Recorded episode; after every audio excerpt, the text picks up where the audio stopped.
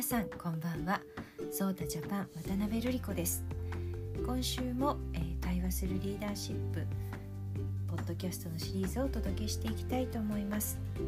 今回のテーマは対立を歓迎するです。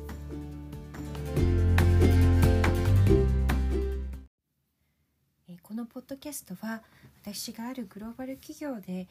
アジア太平洋地域のリーダーシップのプログラムを担当することにあたって、まあ、私自身が今学んでいたり準備しているっていうことをお伝えしていってみたいなということを思っています。でこのプログラムなんですけれどもこのリーダーシップのプログラムでは、まあ、深く考えるであったりとか対話を通じてですね参加者の個人だったりとかその方が関わる、まあ、組織の変容というのを促す中で各地域に、まあ、根付いている伝統的なこう内政だったり、まあ、深く考えるような、えー、そういったまあ方法であったり考え方にも触れていくというちょっとユニークなプログラムです。で、まあ、私自身はですねやっぱりこうその人としての在り方を探っていくような対話のプラットフォームっていうものを作っていくことに興味があってであのまあセキュラーなって言いますけれども、まあ、時代に合っているとかまああの必ずしもその、えー、まあ、出家をするとかいうことではないような形であの世俗のっていう意味なんですけれども、まあ、仏教を通じて学んできたこうマインドフルネスであったりとか、まあ、瞑想的な在り方っていう観点から、まあ、私自身このプログラムに関わっていくことになってます。でまあそういったまあことをまあ準備していく中で学んだことだったりとかあとまあ自分に対してまあ問いかけをしていきたいっていうことを思うような、まあ、問いが浮かんできた時に、まあ、それをこちらで共有することで、まあ、これを聞いてくださるですねビジネスパーソンの方々のご参考になったらということを思っています。はいでまあ、あの今回のテーマは「対立を歓迎する」っていうテーマです。でまあ対立って言われると、まあ、ちょっといやそこまではっていうふうに、まあ、思われる方もいらっしゃるかなというのは思うんですけれどもまあお相手の方との、まあ、何らかの意見の違いとか立場の違いとか、まあ、スタンスの違いみたいなものがあって、まあ、なかなかちょっとあのちょっと一旦持ち帰りましょうとか、まあ、そんな感じで前に進まなくなることっていうのはまあそれなりにこうビジネスの現場では皆さん経験されるんではないかなというふうに思います。でまあそれでもですねまあなんとかやっていかなきゃいけないとか、まあ、そういう違いを受け入れ対立と対立とまで言わなくてもですねまあそういった違いを受け入れながら進んでいかなきゃいけないっていうのもまたあのすごく多く必要とされることなんじゃないかなということを思ったりします。で、えーと今回取り上げるのはですねアーノルド・ミンデルさんという方の書かれた「対立を歓迎するリーダーシップ」という本になります。えーと、こちらはですね昨年末に、まあ、日本能率協会から出版された本なんです。でただ実際もともとの、えー、まあ、アーノルドさんが書かれたのはですね1992年に出版されていて、まあ、今回日本で出版するにあたって、まあ、いろんな関係者の方の熱意のおかげで、まあ、出ることになった本ということで、えまあ、編集に携わられた方からお話を伺ってます。で私自身は今年からこれこの本について始まったあのアクティブブックダイアログという、まあ、あの読書会の方法ですねで、えー、に参加しています。で、まあ、この本のですね、まあ、前書きですねこれあのこれ協約でまあ翻訳されていて、まあ、そのお一人である西田徹さんという方が、え前書きを書かれてるんですけども、まあ、ミンデルさんっていう方はもともと物理学を学ばれていた上で、まあ、さらにユングの心理学を学ばれて、まあ、それを土台にしてその上にですね今度は、まあ、中国の老子創始いわゆる老荘思想ですねだったりとか、まあ、ネイティブアメリカンの英知などを、まあ、統合して、まあ、独立独自の、まあ、心理学を、まあ、立ち上げた方で、まあ、それはプロセスワークというふうに呼ばれているそうなんですけれども、まあ、その対立と変容を扱う達人というような言い方もされていたりします。であのまあすごくちょっとユニークな感じのする、まあ、いわゆるまあその現代の知恵っていうものと、まあ、古の知恵っていうものが、まあ、融合するという形での、まあ、理論を編み出されたのかなと思うんですけれどもそこからさらにですねこの本ですねこの「対立を歓迎するリーダーシップ」っていう本は実はもともとのあの原著のタイトルは「The Leader as Martial Artist」っていうことで、まあ、直訳は、まあ、武道家ですね。マーシャルアーティストですから武道家としての、まあ、リーダーっていうような、えー、タイトルが付けられています。であの実はこの本を読むとですねその昔から伝わっている古武術であったりとか武道とかの伝統的なあの考え方を伝える本が出てきたりですとか、まあ、合気道の,、まあ、あの創始者の方の言葉が引用されたりっていうのが出てくるんですけどあの武道において、まあ、相手との対立を回避するなんかよくあの武道の上ではもう立ち姿というか相手とこう向き合っただけでもう勝つ負けるが分かるみたいなことをこう伺ったりすることって確かにあるんですけどもまあそういうその相手との対立を回避するというかもう対立が成り立たない構造に持っていくみたいなそういった技みたいなものを、まあ、どうもヒントにされているようなんですね。でこの本自体はミンデルさんにとっては、まあ、そのいわゆるこう心理学をベースとしたあのことをお仕事とされてきているので、まあ、ビジネスの分野の人にもこれは適用できるっていうことをこう初めてあの、まあ、言った本でもあるということだそうです。で実際ですね本の中身を見ると、まあ、ちょっとこう具体的にはこう論そのミネさんの理論って少し難しいところもあります。その言葉をこう定義するこうその場に応じて時代に応じて求められる役割が変わっていきますよねっていうことをタイムスピリットって呼んだりとかちょっともうミンデルさんならではの言葉遣いっていうのはいろんなところに現れてくるんですけどもでもまあちょっとこうそういうのをですね例えばこういう読書会なんかを通じていろんな方がこうああなんじゃないかこうなんじゃないかっていうのを言いながら、まあ、読んでいくのをまああのなんとか読み続けながらやっていくっていうこととあとまあ実際本のそれぞれの章のところに、まあ、小さないくつかの章のそれぞれにですね結構こうこういうことはありませんか？みたいな形で実際にワークができるようになってたりするんですね。なので、まあ、そういったワークを含めてまで考えると、まあ、すごく実践的に書かれた本かなと思います。であのこの本をこのミンデルさんの他の本も読まれてる方からは、まあ、ミンデルさんの中でもいや一番実践的で分かりやすいんじゃないかっていうようなことを、まあ、おっしゃられたりとかもしているので、まあ、この本っていうのもまあもしねなんかこういったご紹介で興味を持たれる方にとっては少し普通のビジネス書とはちょっと違う観点からご自身を見つめるっていう意味でもすごく面白い本になるんではないかなというふうに思います。でまあ実際本題ですよね。実際にどうやって対立を歓迎するっていうような気持ちにまで持っていけるのかっていうことだったりとか、まあ、それが本当に具体的にどうするのっていうようなことについてもちょっと触れていきたいなと思うんですね。まあ、これってまあ言い換えると、まあ、対立したお相手とまあ大体そうなった場合っていうのはまあちょっと会話ができないとか、まあ、そういうことって、まあ、会話ができないって言葉があるぐらいなことっていうのは起きると思うんですけどもまあ、やっぱり何らか対立を歓迎するなり対立を解こう解消していくっていうことにはやっぱりお互いを知るっていう意味で対話をするっていうことが大事なんだと思うんですね。で、えー、この中の、まあ、第5章にあたるんですが武道家としてのリーダーっていうところからちょっと私が印象に残った部分を引用しながら、まあ、そこに、まあ、加えてちょっとお話できたらなと思います。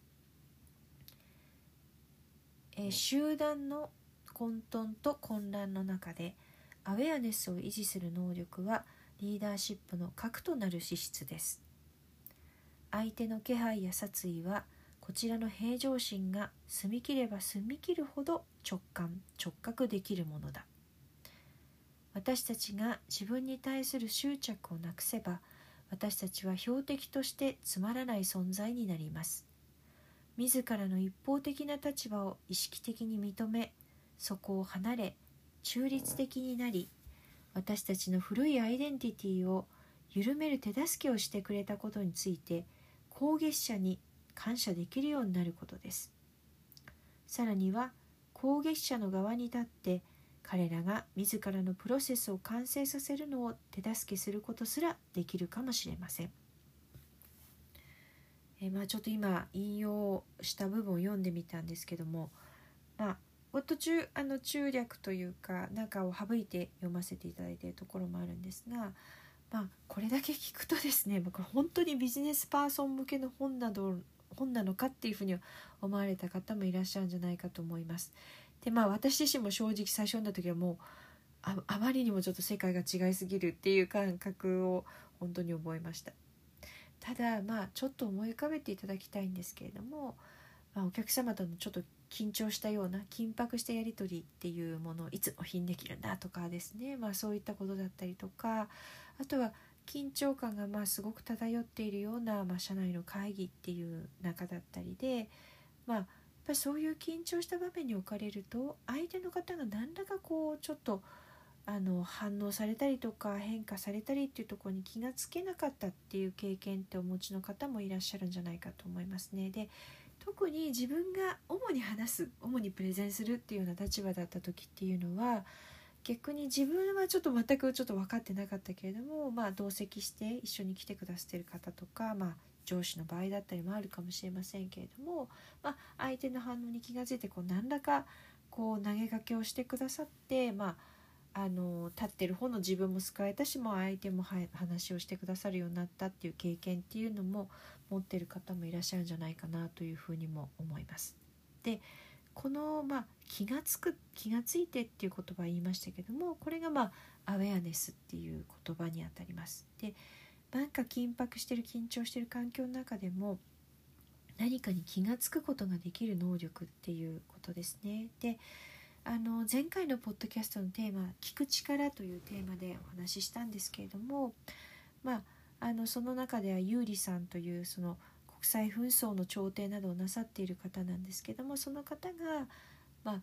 あの交渉相手の方がこうずっと熱弁を振るってたのにその後ふっとこう肩を落としたっていうところに、まあ、気が付いたところで、まあ、突破口ができた。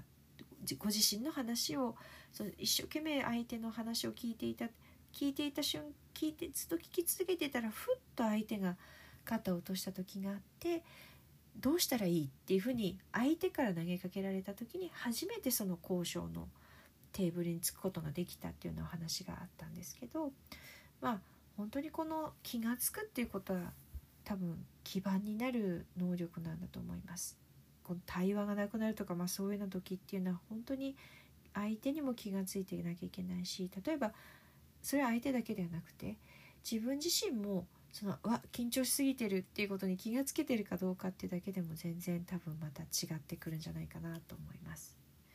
でこの引用部分でですねさらに進むと、えー、次には今度はこの自分に対する執着をなくせばっていう、まあ、私たちと標的としてつまらない存在になりますとかっていうことまで書いてるんですね。まあ、これってどういうことなんだろうって、まあ、そんなに執着してるつもりもないよって、まあ、普通思うかなっていう気もします。でここでの執着っていうのは、まあ、自分の立場で、まあ、それがもう私は何を代表して喋ってるんだみたいなのがただ代表して喋ってるだけのはずが自分がその代表してるところなんだとか、まあ、組織なんだとかになってしまうでもはやその人自身みたいなまあ、これアイデンティティみたいなものになってしまっていることも含むんですけども、まあ、そういうことだったりとか自分が主張していることだったりとか相手もとにかくこれやってくださいっていうような依頼とか要望事項っていうことをこうもう全く譲る余地がないって考えたりとか、まあ、これを通さなきゃ100%通さなきゃみたいなことになるっていうことで、まあ、柔軟性を失ってしまうっていうことを執着って言います。だからまあこだわることっていうのがあってもいいと思うんですけれどでもそっから離れなくな離れられなくなってしまってるとか、まあ、いつの間にかあのがんじがらめになってたみたいなこと、まあ、自分の自覚なしにですねっていうようなことも、まあ、執着っていうふうに言うわけなんですよね。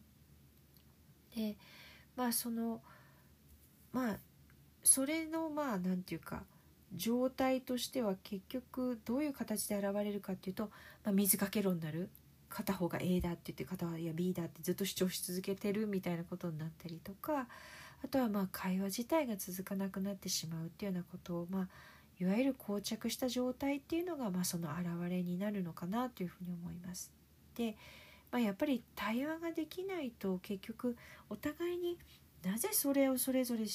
説明しているのかとか違いの理由とか、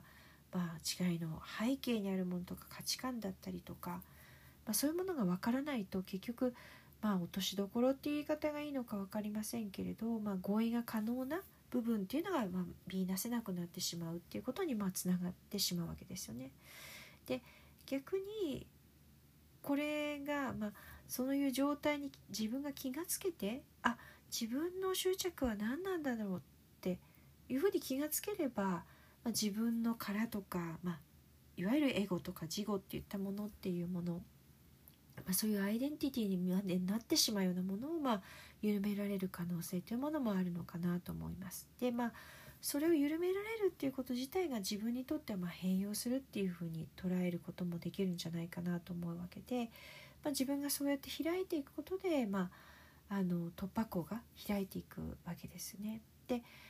その自分の枠とか型からってものを緩められるともっと相手のことを考えるかもしれませんし、まあ、相手の立場に立つとどうなんだろうっていうことを、まあ、実際ミンデルさんはそういうこともあのこのプロセスワークの中では手法として提示されるんですけどもそうするとこう相手がこう疑問に思っていることをその場に出させるっていうことまで自分も出すし相手も出すしっていうことでまあお互いにそのプロセスをまああの完成させるって言ったんですけどこのプロセスって呼んでるのは、まあ、変容していくっていうプロセスをですね促すっていうことができるかもしれないっていうのがミンデルさんが示していてくれることです。でまあちょっとなんか理論に偏ったな感じのお話をしてしまったんですが、まあ、何か壁を感じているとか自分の限界を感じているっていうような時っていうのはそういう時こそ逆に自分の何が壁や限界を感じさせているのかっていうのに、まあ、気がつけるチャンスなのかもしれません。まあ、視点を変えてみると、まあ、執着だったりとかあるいはこだわりすぎてしまって動けなくなってしまってるっていうことがないでしょうかっていうことを、まあ、問いかけてみることもできるんじゃないかと思います。で、えーとまあ、今回ですねあのこのポッドキャストのシリーズの名前は「あのまあ対話するリーダーシップっていうふうに名付けたんですね。でまあ今日もその対話が止まってしまったらっていうところを、まあ、想定してお話をさせていただいたんですけども、まあ、前回のポッドキャストを配信した後にですね、まあ、私自身の私自身にとってのリーダーシップって何ですかっていうふうに、まあ、聞いてくださった方がいらしたんですね。でまあ、確かにリーダーシップって山のように定義も多分ありますしもう本ももう毎毎常にマシン感が出てるしみたいな本当にこう古典からも最新刊まで含めて山のようにあると思うんですけど、まあ、そういう意味ではま一定の定義みたいなものっていうのはあるものじゃ多分ないのかなというふうに思います。でまあちょっと私が今現在考えているリーダーシップっていうものについて、まあ、ここであえてちょっと言ってみるとですね、えー、まその状況で必要なものを考え言葉にして行動できるようにすることとなります。でこでなんですけど、まあ、一般的にリーダーシップっていうのは、まあ、前提としては、まあ、その状況の中には、ま、集団であるみたいなことを想定されてるかもしれないんですね。でも、ま、よく考えてみるとまあその例えば組織において自分がその組織の長じゃなくたとしてもっていうのは、まあ、それはまああ当たり、まあ、そうそういうことの方がほとんどかもしれませんしただ、まあ、そういう集団の中に必ずしも属してなくても、まあ、一人であってもつまり自分自身をどうするかっていうことも、まあ、含まれるのかなというふうに思います。でまあ特に最近よくですねもうあのジョブ型だったりとか、まあ、いろいろこう人事制度も変わっていく中で、まあ、自らのキャリアについて責任を持つとか、まあ、自分の成長に対して責任を持つっていう言葉っていうのが結構聞かれるようになってきたのかなというふうに思います。で、まあ、私正直責任と言われてもっていう部分っていうのは、まあ、言葉が適切なのかなっていうふうに思ってしまうこともありますけれども、まあ、自ら考えて言葉にしてそれを周囲の人にも伝えて行動していくっていうことと捉えることもまあできるんじゃないかなと思います。で、まあ、このまあ自らに対してっていう部分ですね。でまあ仏教の中でですね、まあ、その誰も避けることができないこと、まあ、どうしようもないライフイベントっていう方が言い方できるかもしれませんけど、まあ、生老病死生きること生ですね生老病死老老いること病病になることそしてまあ死ぬことっていう、まあ、言葉で伝えられている言葉があります。でまあその一番最初の性っていうことは、まあ、生まれるっていうことですけど、まあ、確かに自分で選択したわけでもないわけですよね。でまあこういう言葉がこう響く時っていうのはまあ大体においてはまあ辛いことがあったりした時だったりすると思うんですけどもまあお人によってはですね、まあ、ちょっと悲観的なイメージすぎないそれっていうふうに思われることもあるかもしれないんですけどもまあそれでもですねやっぱりその生まれるっていうことあるいは生まれたと言った方がいいかもしれないんですけども生まれたってことを、まあ、少しなりともですね、まあ、主体的に捉えて、まあ、自分のリーダーシップを発揮するっていうふうに考えると、まあ、ちょっと視点を変えられる時があるんじゃないかなとも思います。はいまあ、これ最後ちょっとリーダーシップ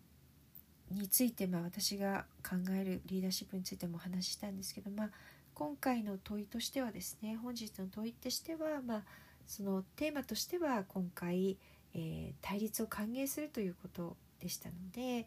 まあ、その対立が生じている場っていうものをちょっと思い浮かべていただいて自分の何が対立を感じさせているんでしょうか。執着あるいはこだわりすぎてしまっていることはないでしょうか、えー、こんなことをまあご自身に問いかけることができたら打開点、えー、次の展開が生まれるではないかなと思います。